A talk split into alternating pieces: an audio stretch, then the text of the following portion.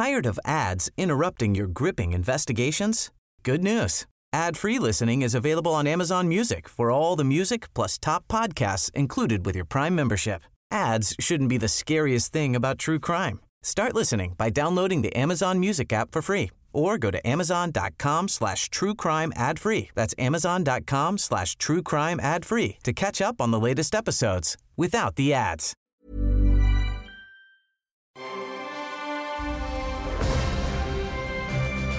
Logenplatz, der Filmpodcast mit Stefan Kuhlmann. Herzlich willkommen, Freunde Römer Landsleute, zu einer weiteren Sonderausgabe. Tatsächlich, es ist ein wirklich sehr besonderes Special, Spezial. Es ist erstmal besonders, weil ich jetzt hier alleine sitze und Herr Meier und äh, Herr Max nicht da sind, den habe ich Urlaub gegeben. Ich habe mal gesagt, ich kann das selber hier die Knöpfe drücken. Dafür brauche ich die anderen nicht. Ich könnte aber auch ehrlich sein und sagen, Max sitzt da hinten in der Ecke und passt auf, dass ich keinen Mist baue, oder? Ja, ist richtig. Ja, ist richtig. Habe ich den richtigen Knopf gedrückt? Ja, dir. Okay, wunderbar. Es ist wirklich ein sehr besonderes Special und wir werden gar nicht so viele Worte verlieren. Es geht um den wichtigen, wunderbaren und äh, beeindruckenden Film Firebird. Es ist die wahre Geschichte des sowjetischen Soldaten Sergei, der in den 70er Jahren mitten im Kalten Krieg sozusagen sich in einen Kameraden, einen Piloten namens Roman verliebt. Und wie wir uns vorstellen können, 70er Jahre Russland, Homosexualität, denkbar schlechte Voraussetzung. Hast du ein Mädchen zu Hause? Nein. Und du? Könnte ihm was zeigen. Ich habe Angst vor diesem Traum. Daraus aufzuwachen. Dich zu verlieren. Nach diesem Bericht, der mir hier vorliegt, haben Sie sich demnach mit einem Gefreiten unsittlich verhalten. Geben Sie mir den Namen. Hauptsache mit dir. Sergei, ich bin Offizier. Ich kann mein Land nicht verlassen. Eine sexuelle Beziehung eines Mannes mit einem Mann wird mit einer fünfjährigen Gefängnisstrafe im Arbeitslager belegt. Wenn nur ein Funken Wahrheit in dem Bericht steckt, dann kann sie niemand mehr schützen. Ich sehe, was sich vor meiner Nase abspielt. Ich wusste es. Du weißt, was mit Männern wie dir passiert? Wie mir. Und was ist mit dir? Eine Lüge wird also zur Wahrheit. Man muss nur lang genug daran glauben. Du weißt gar nichts über mich.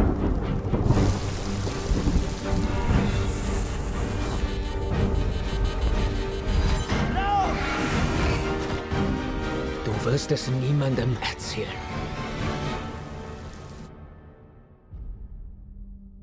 Ich habe versucht, so sehr, dich zu vergessen. Aber ich kann's nicht. wie gesagt, basierend auf einer wahren Begebenheit. Und wir werden jetzt ganz tief reingehen in das Thema, in diesen Film. Denn nun ohne große Umschweife begrüße ich zu diesem Logenplatz-Spezial voller Stolz den Regisseur von Firebird, Peter Reban. Was that okay? Pretty good. Pretty good. Pretty good. I'll, I'll get there. Peter Reban. Und äh, den Hauptdarsteller, Tom Pryor. That's correct. That's correct. Tom Pryor um, and uh, Tom and Peter, herzlich willkommen. Um, welcome to Logenplatz, guys. Thank you. Thank you. Thanks. Und äh, ich sollte vielleicht dazu sagen, die Typen sind tatsächlich extra hier. Ne? Wir haben ähm, keine Kosten und Mühen gescheut, wir haben sie extra einfliegen lassen. Mehr oder weniger. I just told that we, you know, spared no expense. Is that the word? Is that how we say it? We just flew you in Okay. from another district. By chopper, you got helicoptered in. Ähm, ja, wie ihr merkt, wir werden dieses Interview auf Englisch führen und ähm, vielleicht werde ich zwischendurch mal so ein bisschen übersetzen, mal gucken, wie das läuft. Aber ich gehe einfach davon aus, dass euer Englisch immer besser geworden ist in den letzten zweieinhalb Jahren hier bei diesem, bei diesem Podcast. Guys, when you see the movie now, can you by now watch it relaxed? Just take it in, so to say? When you see it with, with an audience, maybe? Or are there still so many thoughts surrounding it, making it? You know, is that all in your head, or can you just, you know, sit back and just go like, oh, there, here we go again? Peter, maybe you start. Oh, I had to take two glasses of prosecco yesterday at, uh, to watch it with an audience. Um, I think I've seen it two, three hundred times now, and it's it's amazing how you start seeing things which you never see in the first couple of times, and uh, Yeah. when you're like so deeply in. But but it's actually amazing. It it still touches me. Like there are still times when it gets a tear out of uh, out of me, which I'm really surprised. And uh, and it changes. Like sometimes I watch it and it's one moment, that another time another moment comes out. So it's cool. Also tatsächlich auch, wenn man den Film schon 200, 300 Mal gesehen hat, dass da ab und zu dann nochmal Szenen kommen, die einen so ein bisschen äh, dann doch kriegen und man vielleicht dann doch eine Träne vergießt. Ähm, also als kleine Übersetzung. Tom, what do you say? What do you, what, are you, you cringe? Is that still happening? Because, I, I mean, you've done a lot. I mean, you've, you've, you've done a lot. You, you're, you're on the map, so to say, but um, do you still, you know, can you watch yourself? Is that something? Oh, absolutely. I mean, I think it's it's so important uh, for me personally to watch back and to learn and to see also what I'm capable of doing. But with this particular film, um, I am kind of through with watching myself because again, like I've been, you know, I've been like the co-writer with Peter previous, like we we shot the movie, and then I've basically been all the way through the post production, like and the editing and and this and the scoring and and so many iterations of the film that I just go like I can't look at my face anymore. Hält's nicht mehr aus? Nein? No? No? No. I mean, I mean, yesterday, for example, like we we began, and I was kind of like sit through just to make sure everything, you know, the film isn't blown up or the sound's not awful or something, and then I just go outside and get drunk or something. So, so just to kind of Good on ya. Good on you. Um, okay, but uh, who wants to take this question? Or maybe mm, both of you. Um, how have you heard about this story? Where did it come from? I mean, we see the finished product, but where did it come from? How did it come to you? Uh, I can start and then hand over to Tom. Yeah. Um, actually, it's it's interesting, but this story found me thanks to Berlin, uh, thanks to Berlinale, the um, Sergei, a film critic who plays the drama professor in the film as well. He was showing around the story, and a friend uh, who established the Black Nights Film Festival, Tina, she read it and thought, "Wow, like that would be something for me." So I read it in my quite broken Russian over a weekend, and I was just very moved. I was I was literally literally cried at home and, and felt that I have to make this into a film and started researching because it felt so almost unbelievable that how mm. could such a relationship have existed in the Soviet Air Force at the height of the Cold War in the mm. 70s and hadn't written anything so when I thought that the masterpiece was ready then Yeah. then a mutual friend uh, introduced to, uh, introduced me to Tom, a film financier from Los Angeles, and Tom had just finished uh, shooting Kingsman, the first one, and and we shot two scenes, um, mostly to demonstrate my ability to direct, not Tom's ability to act clearly. And then Tom started to make some comments. Like a proof of concept. You, Ja. you did something like that. Okay. One moment. Äh, Das, das muss ich ganz kurz übersetzen, denn ähm, tatsächlich hat äh, Peter das Drehbuch gelesen. Es war die, also äh, in Russisch geschrieben und äh, das zeigt die Kraft dieser, dieser Geschichte, dieser Story. Dass selbst wenn man das in seinem gebrochenen Russisch liest, äh, dass er das so, so packen kann und er unbedingt diesen Film machen wollte. I just said that, you know, even like you said with your with your broken Russian, you know, that, you know the, the power of that script, that story that you know grabbed you. And uh, the same happened to Tom. Well, I, I'm guessing. Uh, yeah, I mean, uh, the introduction to to Peter came as as Peter said through um, the the film producer, and I read Peter's first draft of the script and was really uh, moved by it, and also like I love Cold War era Soviet Union. I've always been fascinated by. I've grown up reading Tintin and James Bond, uh, uh, watching James Bond and and Jason Bourne, and I've always loved this kind of thriller element. And so I was like, hmm, like maybe we can put that into the story a bit. but um, yeah, we we decided to shoot the the two uh, teaser scenes, and I started making some suggestions on how the dialogues could be a little bit improved uh, in those scenes, which P- Peter David uh, graciously took the feedback and then that really led to uh, a couple of weeks worth of discussion afterwards about how the overall structure can be improved in the story.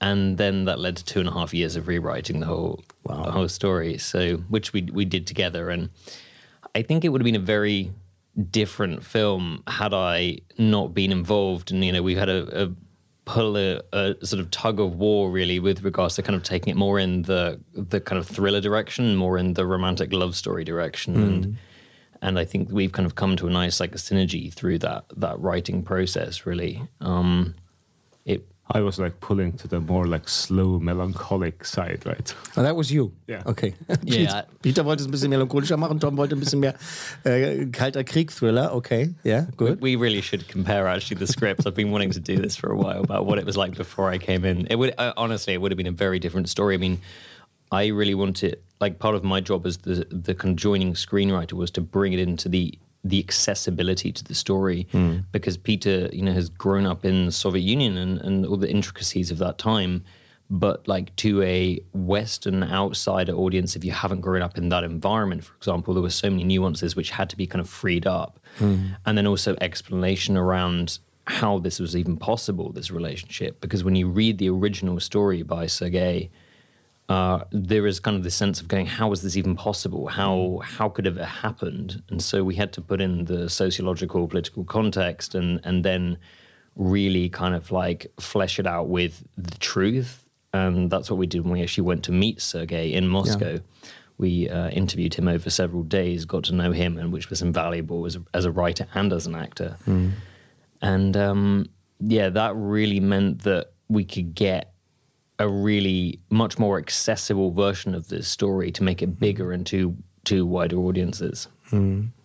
Ähm, das war auf jeden Fall wichtig, dass ähm, Thriller und äh, Liebesfilm-Elemente halt da gegeneinander aus, also miteinander ausbalanciert werden. Das war ein wichtiger Aspekt für jeweils äh, die beiden Herren hier. Ähm, dann hat er aber jetzt schon gesagt, dass sie eben den echten Sergei, auf dem diese Geschichte basiert, getroffen haben. Und ähm, das hat natürlich geholfen. Sie haben ihn mehrere Tage interviewt. And I wanted to ask, when you met Sergei, um, it, it can be seen or considered a simple question, but I'm really looking forward to the answer. Was he a happy man when you met him? Yeah, absolutely. Yeah. surprisingly. I think it's it's such an inspiration. It was such an inspiration to meet him because knowing what he went through, there was no bitterness. There was open love towards everyone, and uh, Because that's I'm sorry, but that was what I was wondering. How was he? Was he more melancholic, or you know, was he stra- you know straight happy that you know he's there where, where he was back then uh, when you met him? Yeah, it was actually honestly Sorry, like I interrupted you. It's, you know, it's still I'm still doing it. I'm still I'm just going to do it as well. we'll get Go back to for it, in a minute. Go for it. um, it, it was honestly really amazing to to to meet somebody who has lived and lost in such a way, um, who always sort of seemed to see the bright and sunny side of things, and that's actually really one of the main reasons why I decided to make certain character uh, decisions as, as the actor. When playing him. We decided to not make the film, for example, about shame which so often features in in same sex relationship films, because he didn't seem like, from my perception anyway, a, like a shameful man. Like he was, you know, unfortunate to have grown up and be in the environment where he was, but And here I'm interrupting you because that's what I was thinking when I saw it yesterday. That I'm I'm loving the fact that the movie, you know, we have to you know watch for spoilers. I don't know, but but um, I love the feeling of the of the film that this is not about like oh my god wh- uh, why am I doing this? Why am I'm feeling this way? Am I an animal? It was more about the system that they had to fight and that the love you know was was growing in there. And, and I love that about the movie because like you said, so many times um, these kind of movies show that from the from the from the uh, X-Men perspective. You know, I'm I'm different, and uh, you know, so I'm just that wasn't really a question. I just interrupted you to tell you that I concur. okay, good. No, Oh, there you go.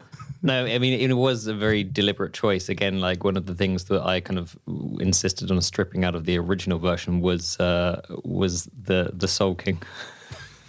Yeah. or like or like the kind of being you know the wallowing in in the version of it. And i was just like going we we kind of don't really need to see this because so many films have done that before around this particular subject matter. So you know it, sergei's journey more is about being unlocked as a person. Like he's kind of not really dreaming very big. He's quite uh restrained and quite kind of like sort of like small in terms of scope of his life at the beginning of the film and there's this sort of unspoken about potential that may happen with Louisa, but we don't really ever go there. It's kind of like left in this place again. They've been Mm. friends for a long time. But then, really, when Roman comes onto the base, he's the catalyst to so many things for Sergei to to follow his heart uh, in what he wants to do with his life, Mm.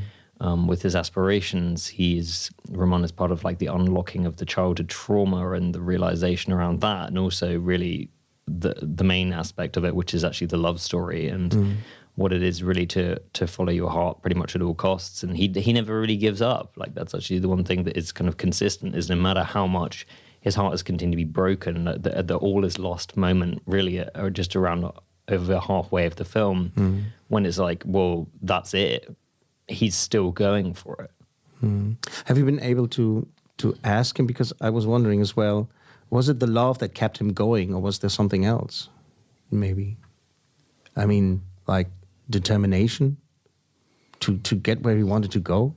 So the love is a big part of it, of course. But I, I actually have a feeling that he was not so much motivated by achievement because when he graduated, um, you know, actually from the drama school um, and later in life, uh, he got a lot of offers to work in different Russian theaters. Mhm. And instead, he went home to nurse his dying mother for five years and took on a job as a night mailman in real life. And only years later was he discovered by a director and invited back to the theater world and, and performed in, I think, 46 roles in Soviet and Russian cinema. So it's looking at his real life story, I think he was very much, very much just doing things from his heart. Mm.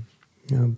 Um, I learned that Sergei died before the movie was finished. Um, but has he seen rushes? Has he seen dailies? W- w- ha- Has he seen anything?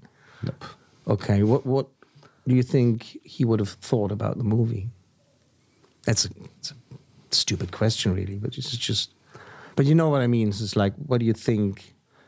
Well, it's it's a pretty tough to guess that, but I I trust we did our best. We really gave our best to tell his story, and um, I think that the question is more in the in the direction of you met him, and maybe if he would have been alive at the premiere, what he, what do you think he would have said afterwards? Like, yeah, but the costumes, guys, come on. uh, I think he would have flirted with uh, Oleg. yeah. Okay.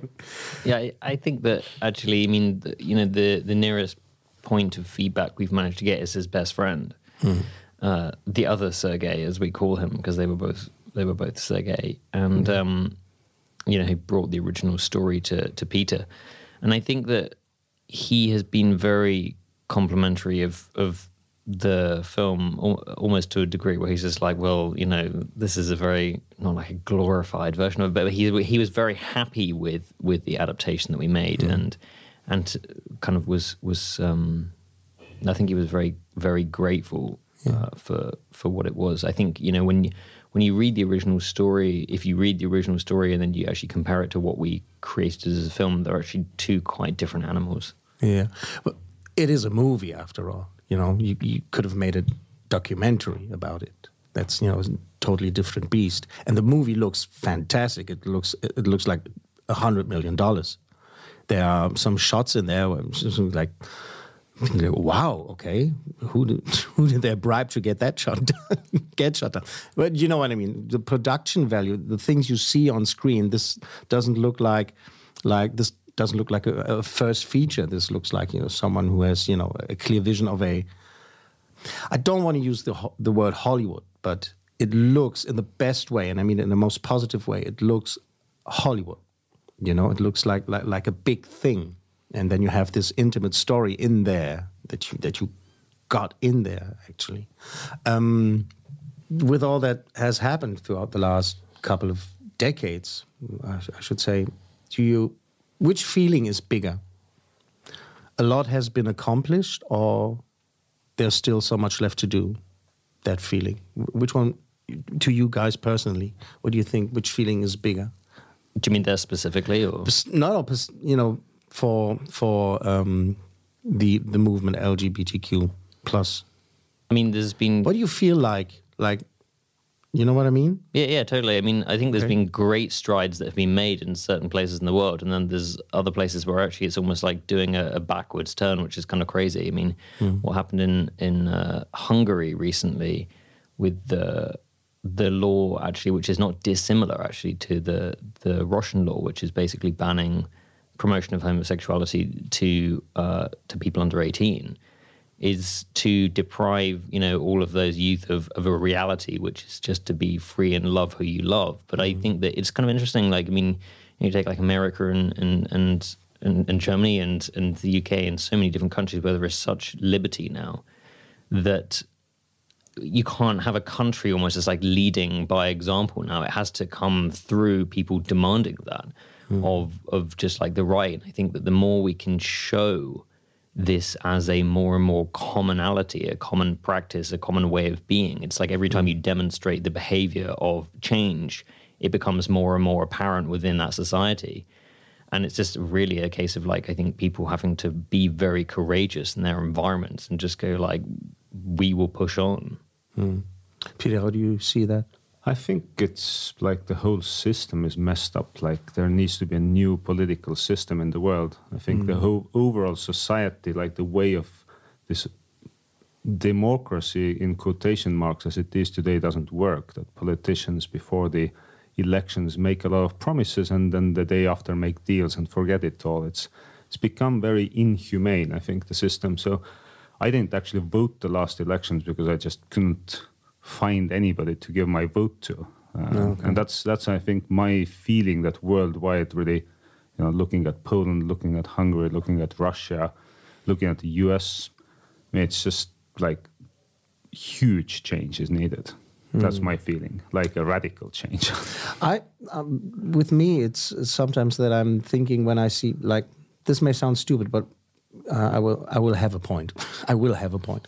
Is that when when you have like streaming services like Netflix or you know Prime Video or something where you have like this this this drawer that says gay films, and I'm thinking like, uh, is that is that the right way to go? Because I mean, if, if the movie is about that theme, if if you want to tell you know a story where you ask questions and directly related to that, but movies like Firebird I, am guessing will end up, uh, you know, so to say, in that in that in, in, in that in that uh, what do you say column you know, it says gay movies.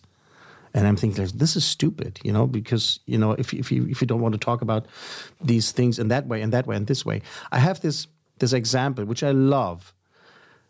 My question in my head is, is this still a thing? Do you still have to label it that movies like this that way? Because in the series, and here we go, The Dark Crystal, you know, Age of Resistance, there is a gay couple in there like puppets, you know. There is there's this one character that just talks about my two dads and that's it. There's no like 20 years ago there would have been like a character just coming in just go like um, because you know in this uh, elf uh, gelfling race we sometimes have two men raising gelfling kids, you know. But you know this is Henson, Jim Henson. You're, you're like one of the, the pioneers of stuff like that, you know, like like, and you just had a character that says, "Yeah, my two dads," and that was it. And I was and I was thinking, yeah, that's the way to go. Totally. That's that's the way to go because you, you don't have to turn it into a thing. And on the other hand, you have to still turn it into a thing and just tell people stop turning it into a thing. And with that, you're turning it into a, into a thing. Am I making sense? Yeah, I think it's it's a question of almost what's going on in the film industry at the moment. And I've been asked at many festivals that oh, like. Uh, do you cast you know gay actors for gay roles and i'm like no like i want to cast the best Actor. actors for the best roles that yeah. i am not concerned about their sexuality and, and I, but I, I, think at the same time it's almost like a necessary process to change the existing system which was very discriminatory against everybody uh, so it's it, it's interesting exactly that you need change but at the same time you just need everybody to kind of live and and yeah. let others live. Yeah, absolutely. Um, let's let's get back to the production of this this this film. Um, to you both, do you remember a certain moment uh, during production or maybe in pre-production where where it clicked? It all clicked. Where you you knew you had your character. Where Peter knew I got I know where I'm going with this. Do you remember a certain moment where you where you knew you just knew, oh, this is working. I got this. Uh, You're still waiting for that moment. I, I mean, my kind of perception of that would be that I had a moment just before we started shooting, a huge amount of, critical self doubt, just going like, I don't know if I can do this. Like play the lead in a film, have this responsibility of playing somebody who who existed in real life, and you know have the responsibility of leaving their representation, their legacy. Um, and it was kind of like this sort of dark night of the soul, which was not particularly fun, very kind of like dark and depressive place. And then I kind of really started to sort of undig myself from there and actually, you know, basically take it take it by the horns and just go like, well, either it's it's checking out or it's checking in and going all in. And so I just decided to go all in. And that was actually an amazing moment actually where I could um, to a degree anyway, drop the writing and drop the producing and just solely focus upon the performance. Of course, like through that process, we had endless discussions about what we had to change in the writing on set and at last minute and firefighting. But once uh, the momentum of of like all energies went into the performance, into the accent, into the the intricacies and and the kind of playfulness of the of the uh, performance, that's when it started to flow. But then came post production, and and then I honestly had no idea whether what we had made was actually any good or not. We sat endlessly through the first assembly screenings, and, and with quite a few of the creative team and exterior team in it. And um, as an actor, that was honestly one of the hardest things that I've actually done is watching back performances and you come out of the cinema and nobody says anything about particularly about you as a, as a performer because it's like oh you know there's a problem with this this doesn't work in this order la la la la and it went on for months and months and months and i was just like wow maybe i'm just really and uh and then you know seeing seeing Spoiler alert, you're not. but you know, then seeing like what we've got to now, I just feel like it's something that I'm very proud of. But it it was kind of interesting to get into that flow of the performance, and then and then like really experience this huge amount of like literally criticism, not only like towards not necessarily towards me, but towards the film and how it was going to be like there were so many problems to actually sort out in the edit. Um, a few things that we'd overlooked as writers, and we were like, "Oh yeah, it'll just sort itself out," and it didn't. So we had to then kind of double up on on our efforts and literally start rewriting slightly in in the edit. Yeah. I'm going to set the question up again because I wanted to to, to tell people that ähm, Peter hat vorher, Peter hat vorher, ähm, das ist sein erster Film, ne, sein erster richtiger Spielfilm. Er hat vorher ähm, zum Beispiel Roy, Robbie Williams live in Tallinn äh, äh, gemacht und äh, daran gearbeitet, beziehungsweise Regie geführt und so und Musikvideos und so weiter gedreht. Und das ist der erste Featurefilm. So, so you did you you have worked before this movie. You have you have done a lot. You know, I mean, music videos. You've you've uh, you've worked uh, uh, on Robbie Williams live in Tallinn. You know, stuff like that. But this is your first feature. Like like, um, let's call it a normal movie. Um, so, do you remember your click moment when you when you thought like, yeah, yeah, yeah, I got this. Uh, I don't think it has clicked yet.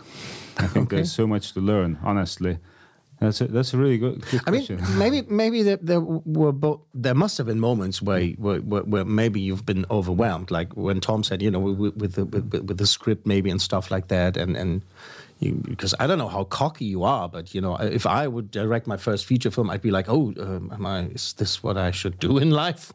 Uh, and then I'm maybe that's just me, you know, having a moment where thinking like, yeah, I got this. I'm not. I'm not looking for weakness. You know, I'm not looking for weakness. I'm looking for like the positive side of that. You know, so when you when you Tom working on on set for the first time or something, and you just look at him, just go like, "Yeah, he's gorgeous. This is gonna work." I'm trying to get an answer out of you. You you get that? and, uh, but it's it's been such a long process. I mean, I don't even remember when I did something else than this film, and Okay. I think I actually like literally burnt out uh, because after uh, after the shoot, I went immediately with our editor into a dark basement for about three four months, and uh, I think that was probably And what happened to the movie during that time? Uh, you know, it, it, got better and then it got worse, I think.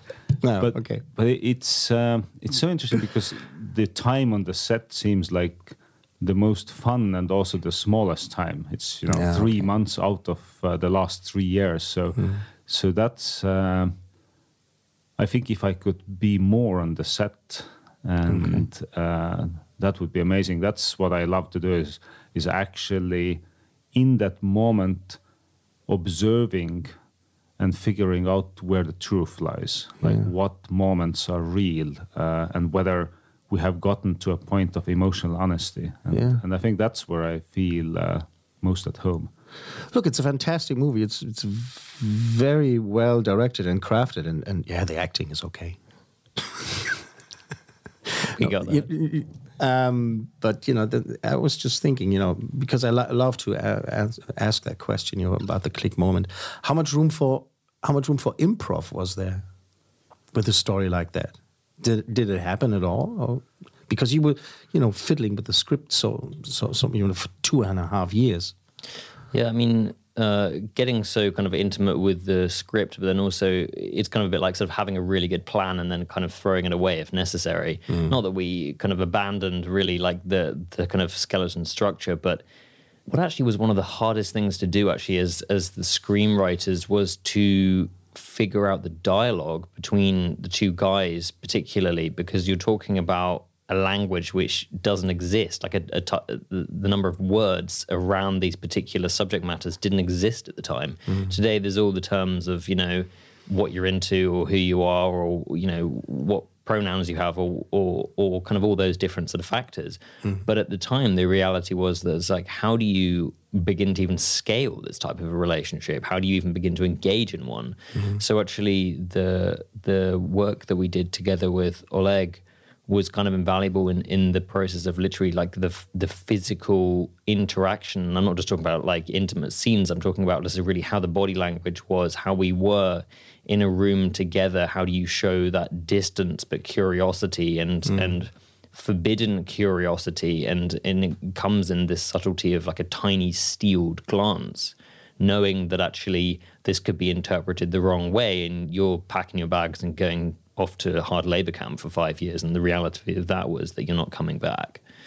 So there was there was to a degree um, a a improvisation of sorts which kind of came really through mainly through the physical action like the the actual dialogue we had to keep as as um, specific as possible and particularly because Oleg whose first language isn't English um, we had to be kind of quite mindful of, of his process as well to allow him the time to properly prepare. So we couldn't go, by the way, we've written the, rewritten the whole scene and here you go. Because I think, honestly, for me as an actor and that in, in my own native language, and somebody goes, okay, you got to learn this in like 10 minutes. I'm just like, it's so.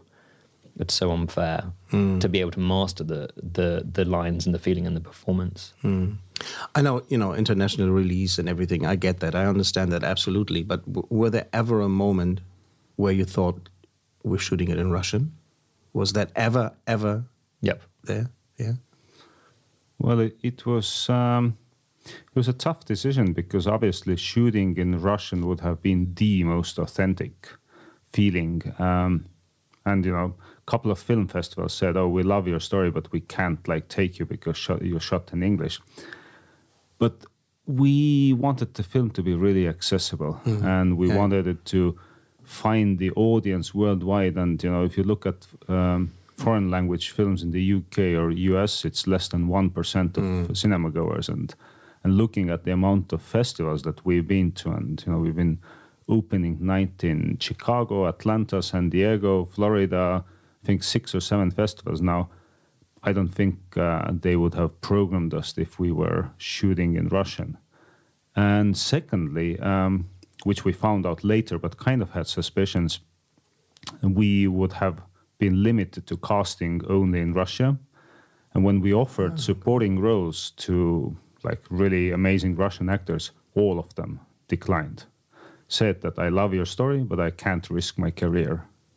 Wow. So uh, I think, yeah, it was it was definitely the right choice to go. Okay.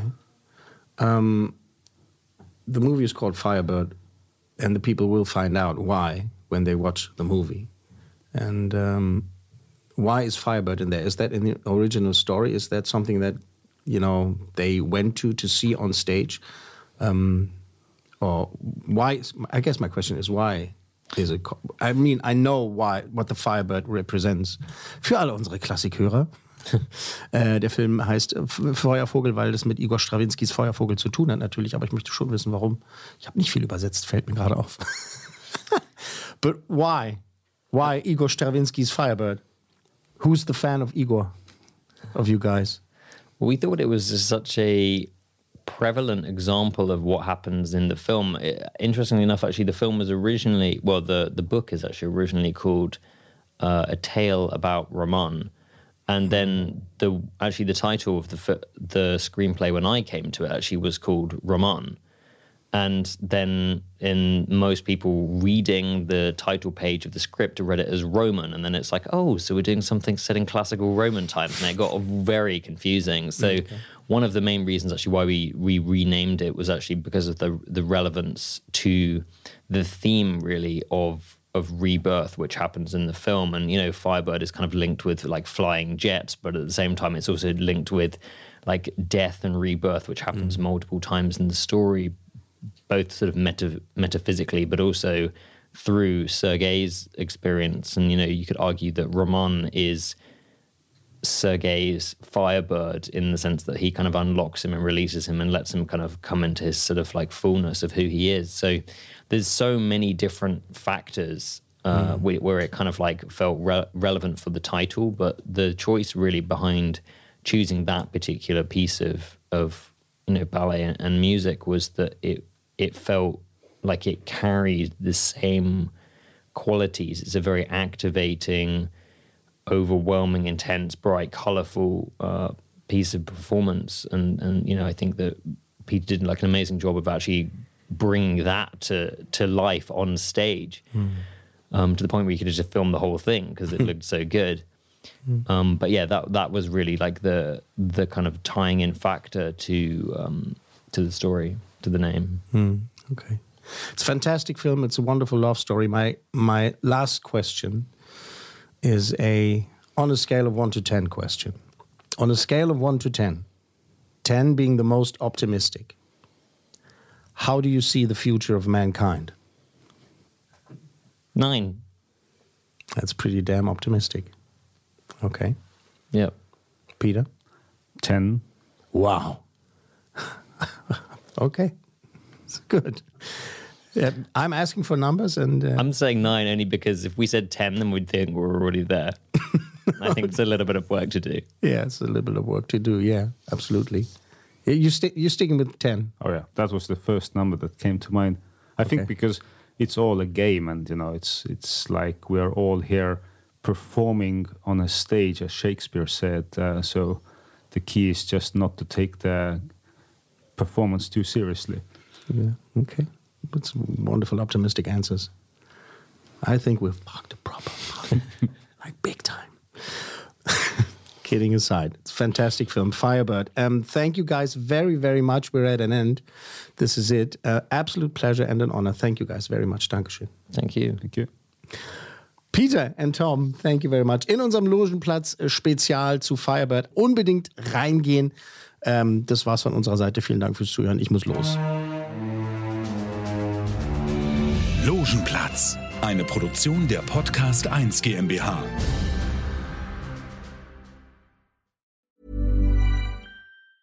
Tired of ads interrupting your gripping investigations?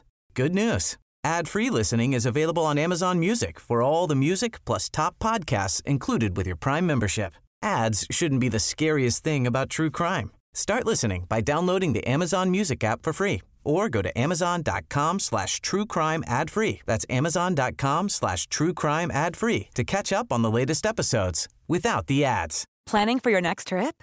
Elevate your travel style with Quince. Quince has all the jet setting essentials you'll want for your next getaway, like European linen, premium luggage options, buttery soft Italian leather bags, and so much more. And is all priced at 50 to 80% less than similar brands. Plus, Quince only works with factories that use safe and ethical manufacturing practices. Pack your bags with high-quality essentials you'll be wearing for vacations to come with Quince. Go to quince.com slash pack for free shipping and 365-day returns.